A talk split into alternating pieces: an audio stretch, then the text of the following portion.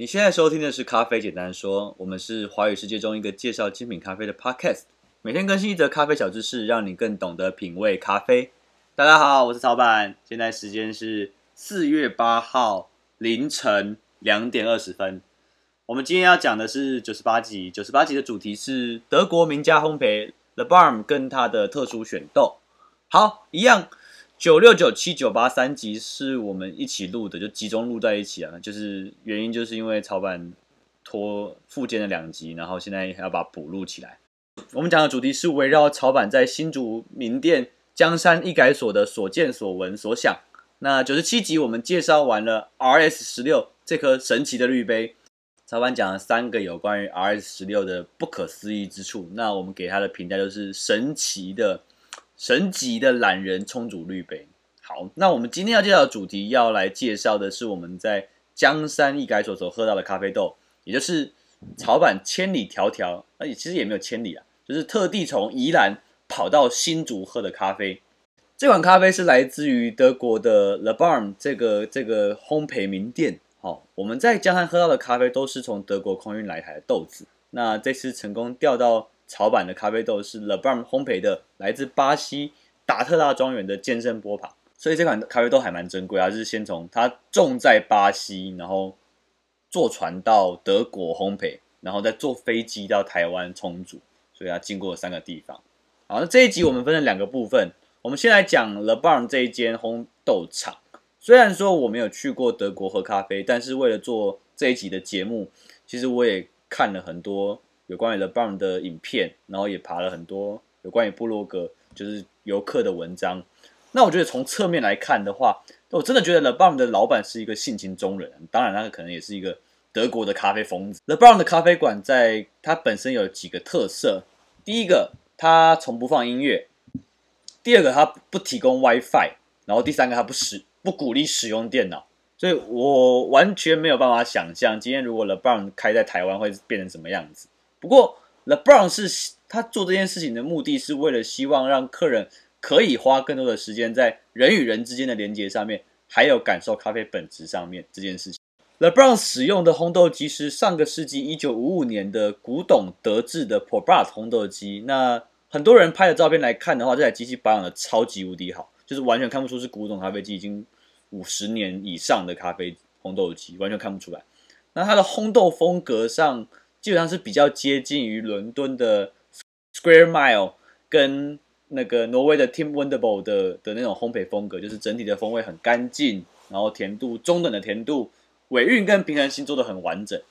那 Le Le Barm 它比较特别的地方是它没有所谓的配方豆，它不做配方豆，然后它所有的豆子都是来自单一产区 Single Origin 的豆子。他们也是非常致力于提升产地农民生活水平的咖啡商人。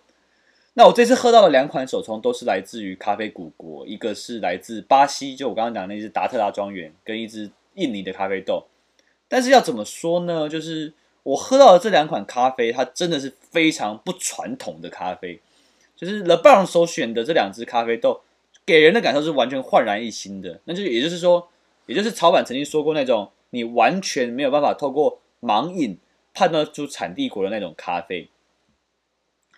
我现在介绍印尼那只豆子好了，但是它是来自爪哇岛的一只日晒的作品。那普遍我们喝印尼咖啡的印象就是草本味，然后木质调性，浓郁的口感，那大概还会有一些可可的风味之类的。但是我这次喝到的西爪哇就真的是完全不一样的的走向。它的我喝到的感觉就是干净甜美，然后果香花香，所以喝到的第一个反应就是哇，这个天啊，这是这是这是印尼豆吗？对，而且它的日晒发酵处理是一个非常高段的处理方式，就是它没有那种很多做不好的日晒豆，它会有那种很强烈的发酵味，就是很多劣质的日晒豆为了争取很多的味道，常常会发酵过头，所以就会造成那种过度发酵的瑕疵风味，喝起来就是有一种在喝龟甲湾酱油的味道。那这次喝到的西爪哇有很甜美的红肉梨、杏桃的味道。虽然前几年我就有被很干净的印尼豆惊吓过，但是这只西爪哇给我带来的惊艳程度，其实也是让我更新自己的风味记忆库啦。那另外一款咖啡就更有趣，它是来自巴西这个古老的产地国。其实巴西在好久以前就一直蝉联最大产地国的宝座，然后后来被那个缅甸还有越南挤下来。那但是对于精品咖啡的世界来说的话，巴西的咖啡豆基本上就跟平庸是画上等号的。你要觉得你巴西的咖啡豆，你不能说它不好，但是你要提出它的优点，好像又找不太出来，就有点像是那种你在捷运上看到的路人，等你走出捷运站之后，完全记不得样貌的那种感觉。那以前的巴西豆就是给人这种感觉。